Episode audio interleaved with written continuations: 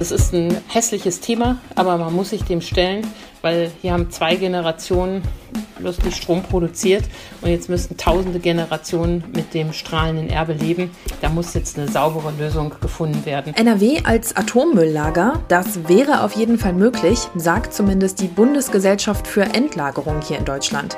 Dies auf der Suche nach Flächen, bei denen der Müll abgelagert werden kann und laut eines Zwischenberichts seien rund 30 Prozent der Fläche in Nordrhein-Westfalen zumindest geologisch als atomares Endlager geeignet. Bonn Aufwacher. News aus Bonn und der Region, NRW und dem Rest der Welt. Mit Charlotte Großer. Schön, dass ihr dabei seid. Wenn ihr den Aufwacher unterstützen wollt, dann könnt ihr das übrigens gerne mit einem RP Plus Abo machen. Wir freuen uns auch, wenn ihr den Podcast euren Freunden weiterempfehlt oder ihn in eurem liebsten Netzwerk teilt. Schauen wir zunächst auf die Nachrichten für Bonn und die Region. In Bonn-Beuel haben drei Menschen einem 70-Jährigen das Leben gerettet. Die Ehefrau des Geretteten sprach darüber mit dem Generalanzeiger. Der Gerettete, Wolfgang Schilling, war vergangene Woche mit dem Fahrrad unterwegs gewesen. Auf dem Rückweg nach Hause hatte er plötzlich einen schweren Unfall in Höhe der Kreuzung Johannesstraße und Hermannstraße. Der 70-Jährige stürzte auf die Straße und zog sich schwere Verletzungen im Gesicht zu. Drei Passanten eilten zur Hilfe und erkannten schnell, dass wahrscheinlich ein schwerer Herzinfarkt die Ursache für den Sturz war. Die Helfer Helfer sind alle im Medizinbereich tätig. Noch auf der Straße begannen sie mit der Reanimation, denn der Mann hatte keinen Herzschlag mehr. Schon fünf Minuten später war ein Rettungswagen vor Ort. Sanitäter sowie ein Notarzt kümmerten sich um den Mann. Mittlerweile hat sich der Gesundheitszustand des Radfahrers etwas verbessert. Er liegt derzeit in der Bonner Uniklinik und wurde am Herzen operiert. Schillings Frau wandte sich jetzt an den Generalanzeiger, weil sie die beherzten Helfer persönlich kennenlernen möchte. Nach ihnen wird noch gesucht. Das Ordnungsamt der Stadt Königswinter sorgt sich um die Parksituation am Drachenfels. Die Stadtverwaltung hatte am letzten Aprilwochenende 40 Falschparker am Kloster Heisterbach abschleppen lassen. Die Begründung zum generellen Parkverbot auf Grünstreifen komme im Fall der L268 der Naturschutz erschwerend hinzu. Denn unmittelbar am Seitenrand beginnt das vom Rhein-Sieg-Kreis ausgewiesene Naturschutzgebiet. Verstöße werden in diesem Fall deutlich schärfer sanktioniert. Die Argumentation überzeugt jedoch nicht jeden Schweden. Etliche Bürger reagierten im Gespräch mit dem Generalanzeiger empört und kritisierten das Vorgehen als unverhältnismäßig.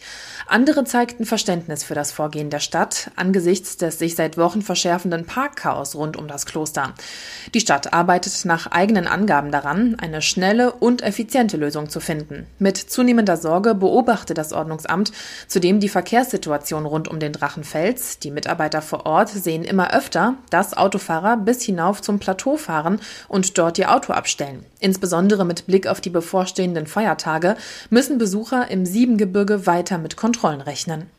Private Treffen von Kindern könnten die Corona-Infektionen in einer Kita in Bonn begünstigt haben. Das vermutet die gemeinnützige Gesellschaft für Kind, Jugend und Familie in Bonn.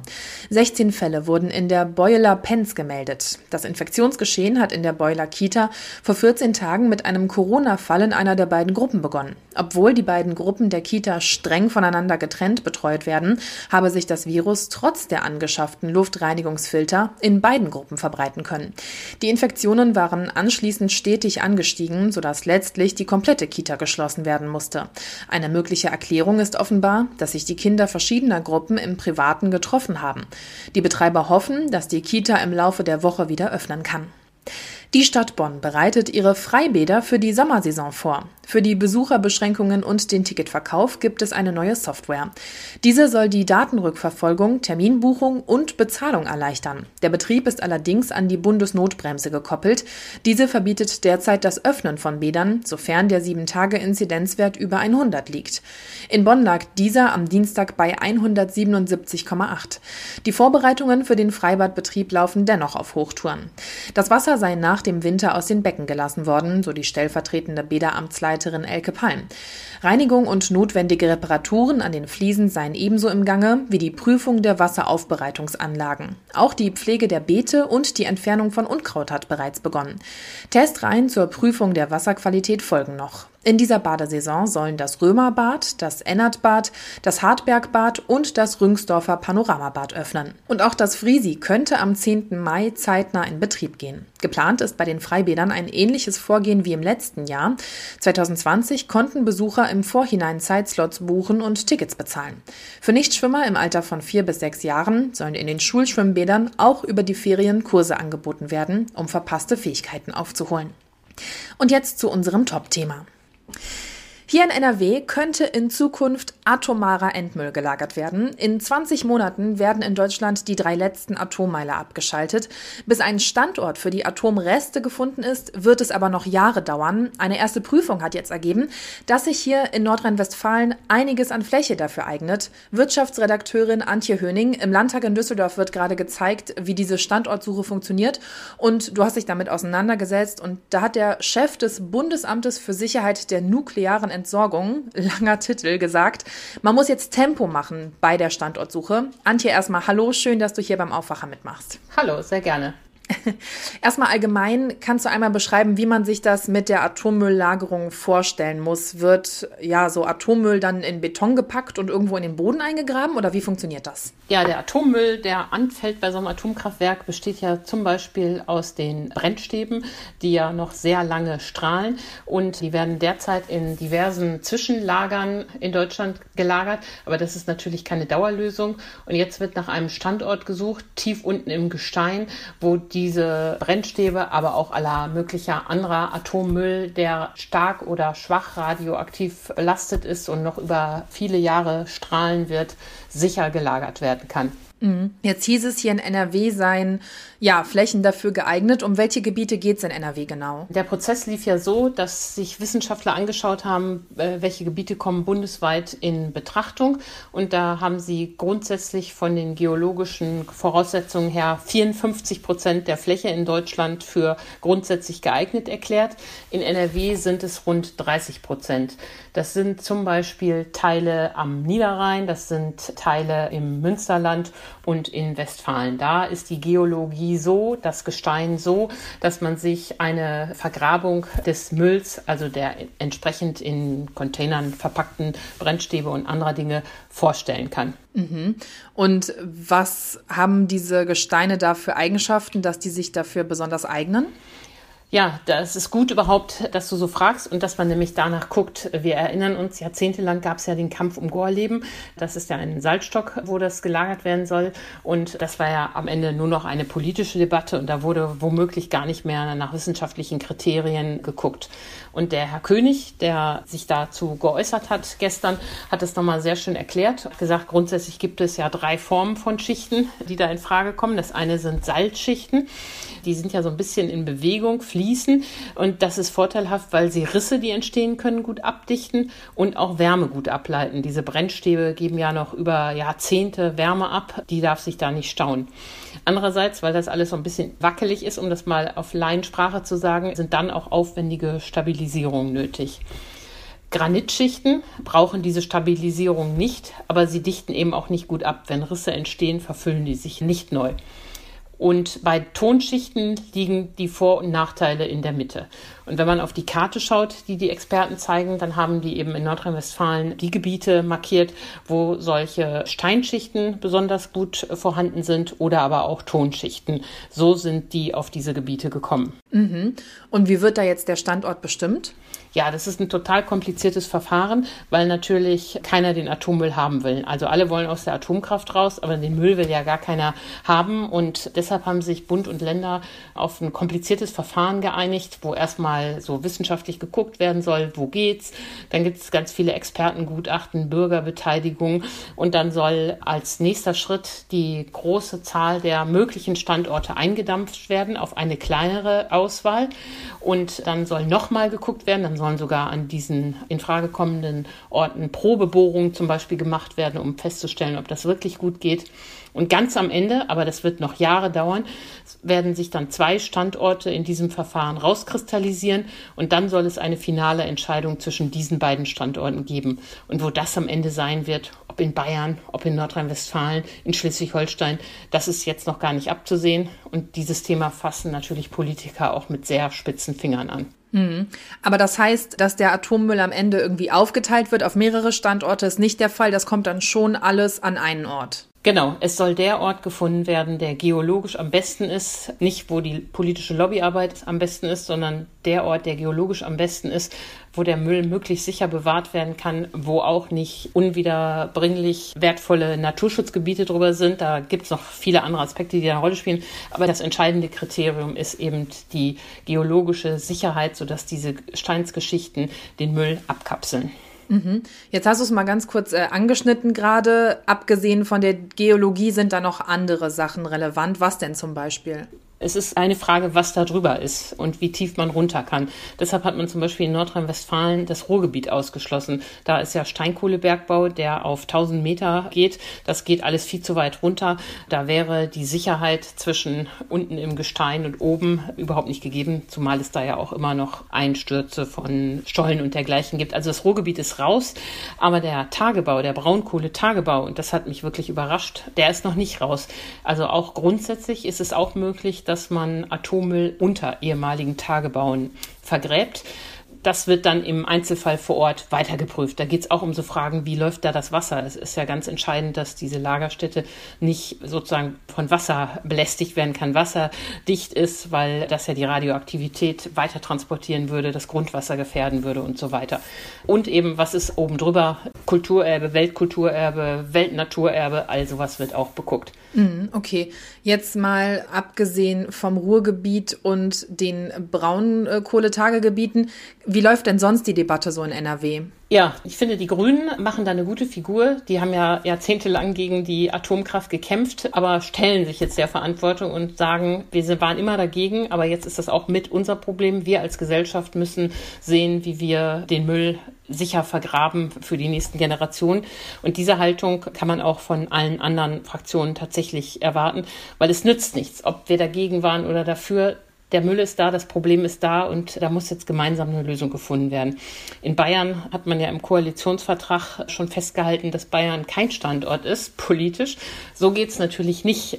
Die geologischen Gutachten zeigen, dass auch bayerische Standorte in Frage kommen können. Also es ist ein hässliches Thema, aber man muss sich dem stellen, weil hier haben zwei Generationen lustig Strom produziert und jetzt müssen tausende Generationen mit dem strahlenden Erbe leben. Da muss jetzt eine saubere Lösung gefunden werden, damit der Atommüll da nicht in so einem Zwischenlager wenig gesichert herumsteht.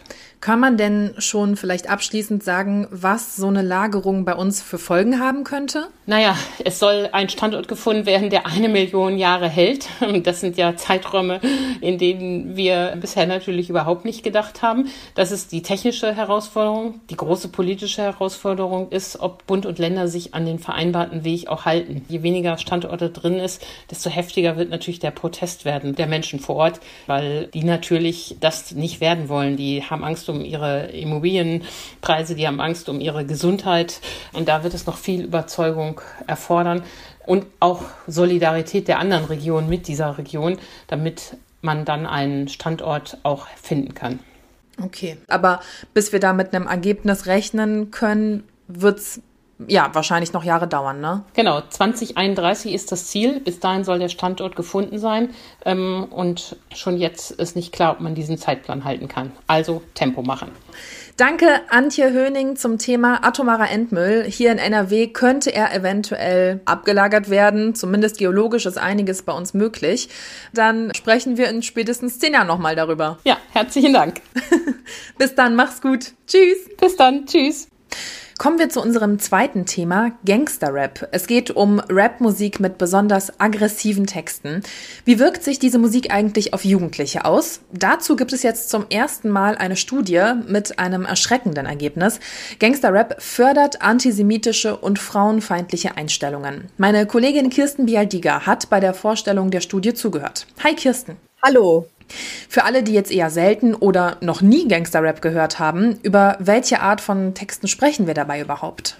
Ja, also es sind die Sänger meistens ja männliche Rapper, die viele auch inzwischen kennen. Da gibt es eine Menge von Songs und Texten und viele von diesen Texten sind eben sowohl antisemitisch als auch frauenfeindlich. Da kommen dann Liedzeilen vor wie die Bitch muss bügeln, muss sein, wenn nicht gibt's Prügel, muss sein. Es gibt auch Texte, die eindeutig gegen Juden gerichtet sind, die auch teilweise zum Kampf gegen Juden aufrufen das ist das, worüber wir reden. In Auftrag gegeben wurde diese Studie von der NRW-Antisemitismusbeauftragten Sabine Leuthäuser-Schnarrenberger. Wie ist es dazu gekommen und wer wurde dabei befragt? Es gibt ein äh, großes Forschungsdefizit in dem Bereich. Es gibt bisher kaum Studien, die sich damit beschäftigt haben, wie sich das Hören und der Konsum dieser Liedtexte auswirkt auf Einstellungen, teilweise auch aufs Verhalten. Die Antisemitismusbeauftragte des Landes Nordrhein-Westfalen, das ist ja die frühere Justizministerin und FDP-Politikerin, die hat, wollte eben dieses Defizit ausgleichen und ist dazu an die Universität Bielefeld herangetreten. Dort hat man dann eine repräsentative Studie unter 12 bis 24-Jährigen gemacht, eine Befragung, teilweise Interviews. Und da wurden eben insgesamt 500 junge Menschen befragt. Die Studie hat jetzt offenbar einen eindeutigen Zusammenhang festgestellt. Erzähl mal bitte, was sind die Ergebnisse? Ja, es war dann doch überraschend, wie klar sich belegen ließ, dass dieses Hören und Konsumieren dieser Songs und Texte dazu führt, dass man auch dann Einstellungen entwickelt, die als antisemitisch oder auch als frauenfeindlich zu bezeichnen sind. Und es ging sogar noch weiter. Sie konnten belegen, dass je mehr und je häufiger jemand, meistens sind es ja junge Männer, über drei Vierteln sind es junge Männer, die diese Sachen konsumieren, dass die dann auch, je häufiger sie das tun, umso stärker auch diese äh, frauenfeindlichen und judenfeindlichen Einstellungen ausgeprägt sind. Jetzt werden solche Texte ja aber vielleicht nicht mehr ganz aktiv wahrgenommen, oder? Zum Beispiel, wenn jemand super schnell rappt oder man eben nicht ganz bei der Sache ist. Ja, da gibt es durchaus Unterschiede. Wer sich das mal angehört hat, teilweise ist es sehr, sehr schwer zu verstehen, aber es gibt eben auch Jugendliche, die ziehen sich gerade den Songtext auch aus dem Internet, dann kann man ja da nachlesen. Wobei einschränkend gesagt werden muss, dass tatsächlich nicht alle zumindest den antisemitischen Hintergrund verstehen. Da sind doch viele Codes, nennen das die Forscher, die die jungen Leute aufnehmen und nicht so richtig wissen, was eigentlich dahinter steckt. Also ich sage ein Beispiel, dass die Forscher auch gesagt haben, es ging dann um Tel Aviv, die israelische Stadt. Dann hatte wohl ein junger Hörer gar nicht Tel Aviv verstanden, sondern Tel Aviv. Das Französische, so ist das Leben. Also nicht alle verstehen das, aber das macht es nicht unbedingt ungefährlicher, denn wenn immer etwas mitschwingt, ohne dass es vom Verstand her wirklich erfasst werden kann, das wissen wir ja auch aus anderen Forschungen, ist es nicht unbedingt so, dass das, der Einfluss dadurch weg ist. Also man kann auch, der, der Einfluss kann trotzdem sehr groß sein auf die jungen Leute, auch wenn sie nicht alles hundertprozentig verstehen. Inwiefern spielt denn Rassismus in der Studie eine Rolle? Ja, das ist ganz interessant. Dieser Zusammenhang konnte tatsächlich nicht gefunden werden. Das blieb so ein bisschen offen. Warum nicht? Da gibt es sicher noch weiteren Forschungsbedarf, warum eben ein ganz klarer Zusammenhang besteht zwischen Konsum und frauenfeindlichen und antisemitischen Einstellungen, aber nicht dann bei den rassistischen Einstellungen. Das, das konnte so nicht belegt werden. Und was gibt es jetzt für Konsequenzen? Ja, also naheliegend ist ja, und das wird jetzt auch passieren, dass diese Ergebnisse in Fachkreisen diskutiert werden, um eben auch Konsequenzen daraus abzuleiten. Da wird es eine Fachtagung geben mit Vertretern der Bildungseinrichtungen und mit der Musikbranche. Es gibt auch schon Überlegungen zusammen mit der Schulministerin, wie im Unterricht mit diesen Themen umgegangen werden kann. Da bieten sich ja verschiedene Fächer an das eben auch jungen Leuten dann bewusst zu machen, wann gewisse Grenzen überschritten sind. Und da hört es ja nicht unbedingt auf. Manche Songs könnten ja zum Beispiel nur ab einem bestimmten Alter konsumiert werden oder im Ausland laufen ja auch oft zensierte Versionen von verschiedenen Liedern. Danke dir, Kirsten, für die Infos. Gerne. Den Artikel verlinke ich euch auch in den Show Notes. Und diese Themen könnten euch heute auch noch begegnen. Der beliebte Japan-Tag in Düsseldorf findet wegen der Corona-Pandemie dieses Jahr virtuell statt. Einzelne Veranstaltungen sollen über mehrere Monate verteilt werden. Heute sprechen NRW-Wirtschaftsminister Pinkwart, der Düsseldorfer Oberbürgermeister Stefan Keller und Vertreter der japanischen Gemeinde in Düsseldorf konkret über die Pläne für den Japan-Tag. Schauen wir noch aufs Wetter. Das wird nicht wirklich schön. Das bringt heute immer wieder Regen und Graupel.